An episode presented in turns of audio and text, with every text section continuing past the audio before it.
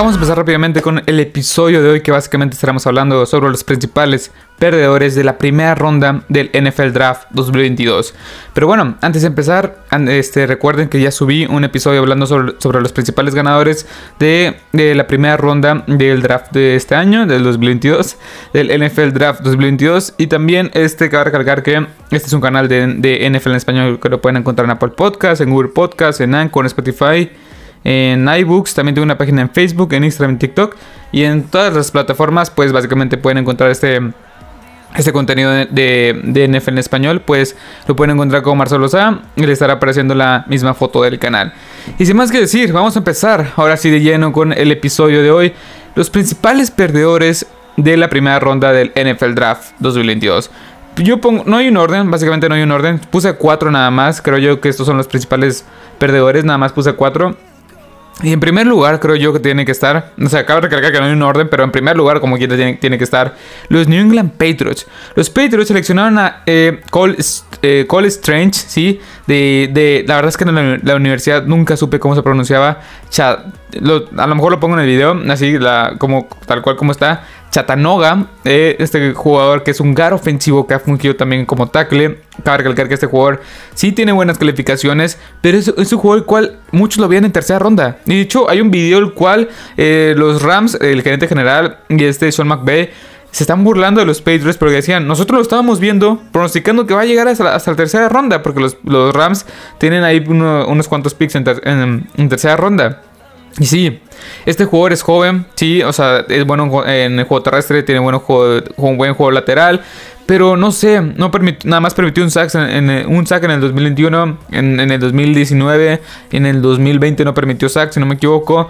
Es un juego el cual sí tuve que adentrarme un poco más a verlo porque no lo tenía tan en el radar, o sea, no pensé que fuera a caer ahorita.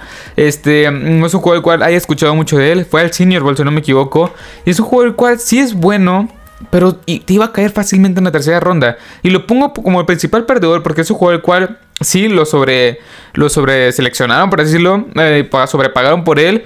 Aparte, tenés la, pick número 21. Ahí estaba Trent McDuffie, Andrew Booth, Kyrie Elam. Tenías tres principales cornerbacks que podías agarrar para suplir la salida de JC Jackson. No sé por qué. Estos Patriots no hicieron algo más por poder seleccionar un jugador de impacto inmediato. No sé si Cole Strange ni siquiera vaya a jugar esta temporada como titular. Yo creo que sí, porque se le fue, bueno, regalaron a Shaq Mason, este, y ocuparía, ocupan, este, ocupan ahí pues, su sustituto. Yo creo que Cole Strange puede llegar a hacer bien las cosas, pero Insisto, este jugador les iba a llegar fácilmente. Si lo querían en segunda, lo podían agarrar en segunda. Si lo querían en tercera, yo creo que sí lo, llegaran, lo, hubieran llegado a tener en, la tercera ronda.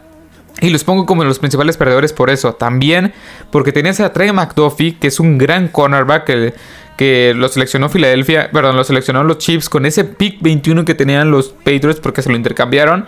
Y también tenías a Andrew Booth, tenías a Kill Elam.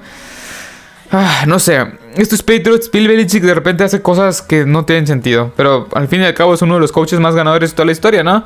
Así que vayamos con el siguiente perdedor, que en mi opinión son los Packers. Los Packers es un equipo que sí, o sea, seleccionó dos buenos jugadores de Georgia.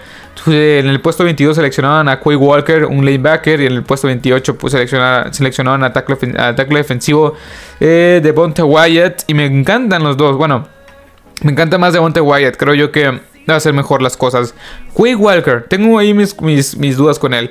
Es un juego bastante bueno. Creo yo que es bastante completo en todos los sentidos. Pero es, un jugador de segunda ronda. Y viendo cómo la posición de lanebacker estaba, este, estaba siendo denigrada, estaba siendo este, infravalorada. O sea, en el sentido de que no lo estaban seleccionando. Nada más seleccionaron un lanebacker. Bueno, dos lanebackers con este Quay Walker.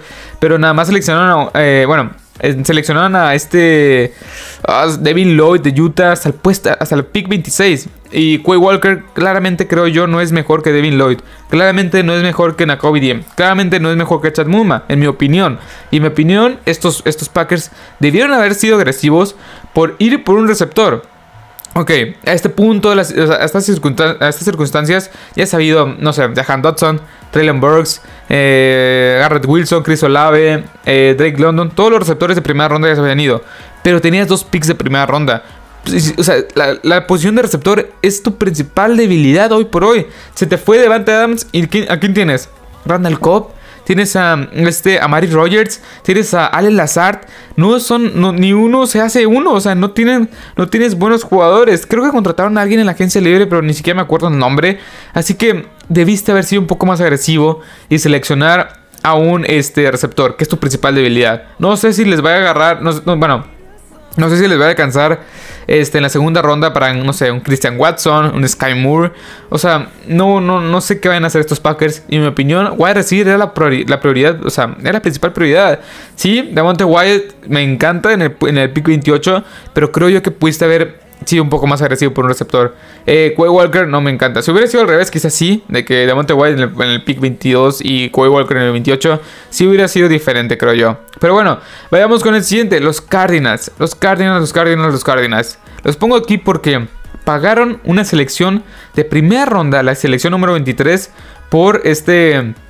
Eh, bueno, la selección número 23 y el pick número 100 por Marquise Brown. Sí, los Arizona Cardinals eh, adquieren nada más a Marquis Brown y ellos pagan. Ah, no, no. Marquis, eh, eh, los Cardinals adquieren a Marquis Brown y un pick de tercera ronda.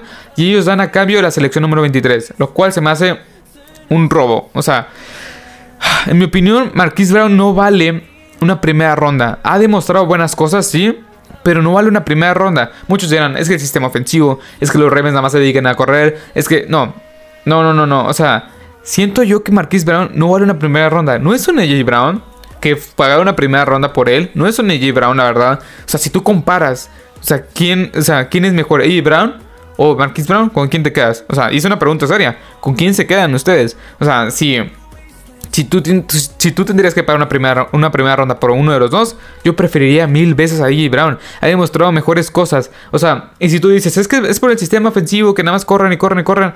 AJ Brown, pues lo único que hacía era, o sea, en su sistema ofensivo es Derrick Henry nada más. Y Ryan Tannehill tampoco es como que tú digas un gran coreback. Así que, sí, AJ Brown tuvo mejores números en un sistema muy parecido al de Baltimore. Así que Marquise Brown, en mi opinión, no está, no dio el ancho. Veremos cómo le va en este en, ¿cómo se llama? en Cardinals. Pero bueno, así, no me encanta, no me encanta el movimiento que hicieron. Ahí estaba George Karlaftis. Ocupadas un, un outside linebacker, un, un pass rusher. A, fuerza se te fue Chandler Jones y no tienes a nadie más ahí que pueda cumplir de esa función. Así que mi opinión es un claro, un claro perdedor. Y no entiendo la necesidad de Cliff Kingsbury de fuerzas tener alineaciones de más de tres, receptores, tener este gemelos, tener una no entiendo, no entiendo. Tienes a, de Hopkins, Rondell Moore, deja que Rondell Moore, tu selección de primera ronda el año pasado, deja que se desenvuelva, deja que sea este pick de primera ronda, por algo lo, seleccionaste. también tienes ahí a AJ Green, dejaste ir a Christian Kirk, o sea, profundidad tienes en el, cuerpo de receptores. Pero este Cliff Kingsbury está aferrado a tener este, esta diversidad de receptores y la verdad, yo no comparto esa idea. Creo yo que tenías, o sea, tienen necesidades claras, como ya la dije, para Roger y eh, no sé, quizá línea ofensiva. Y este, y este, esos Cardinals no me gustan nada, para nada el movimiento que hicieron. Bueno, no para nada, pero lo pudieron haber hecho mejor. Después, como el último perdedor, pues claramente los Titans, o sea, los Titans enviaron a AJ Brown a Filadelfia a cambio de una de la selección número 18 de Filadelfia y una tercera ronda, la 101, si no me equivoco, sí, la 101. Y Filadelfia pues le dio super contratazo de 4 años y 100 millones de dólares, 57 millones de dólares garantizados. Aquí, ¿qué puedo decir? Los Titans cometieron un grave error. Traylon Burks me gusta, o sea, no quiero, no quiero menospreciar un poco el talento de, de Traylon Burks, pero es un prospecto al final del día. Y es algo que hay que, hay que dejar en claro. O sea, esto del draft es, un, es una moneda al azar. Es, es, es, una moneda al aire, perdón. Es un juego al azar. Es, es algo que no sabemos cuál es la ciencia exacta. Traylon Brooks, así como puede ser igual de bueno o mejor que AJ Brown, así puede ser un, no sé, no se me ocurre ahorita uno, un Rich igual que Taco Charlton de los Cowboys. O sea, a esos niveles está este NFL Draft, de bueno, los, los drafts de la NFL o los drafts en general. Así que sí, salieron reportes, bueno, salió el mismo AJ Brown diciendo que los Titans le habían ofrecido menos de 20 millones de dólares por año. Estás, hablando que eh, si los, Titans le ofrecieron menos dinero que Christian Kirk en los Jaguars. O sea, ¿en qué cabeza cabe? AJ Brown es uno de los 7 mejores receptores de toda la NFL. Es un receptor bastante infravalorado que ha hecho muy bien las cosas. Tiene jugadas espectaculares. Tiene momentos bastante, bastante buenos. De repente se carga eh, el equipo. Cuando no estuvo este Derrick Henry, pues él salió a la alza. Así que ese tipo de cosas, no sé, y con un coreback que no es para nada espectacular, que no ha demostrado mucho, Ryan Tannehill más que en la temporada 2019 o 2020, no, 2019, así que no sé qué pensar. Los Titans envían a AJ Brown a los, a los Eagles, básicamente porque no le quisieron pagar, y Traylon Burks es un nuevo receptor estrella, junto con la pareja de Robert Woods. Me emociona un poco Robert Woods porque es bastante consistente, pero Traylon Burks no sé cómo lo van a, no sé, o sea... Traylon Burks es bastante bueno, pero no sé cómo lo van a implementar en esta ofensiva.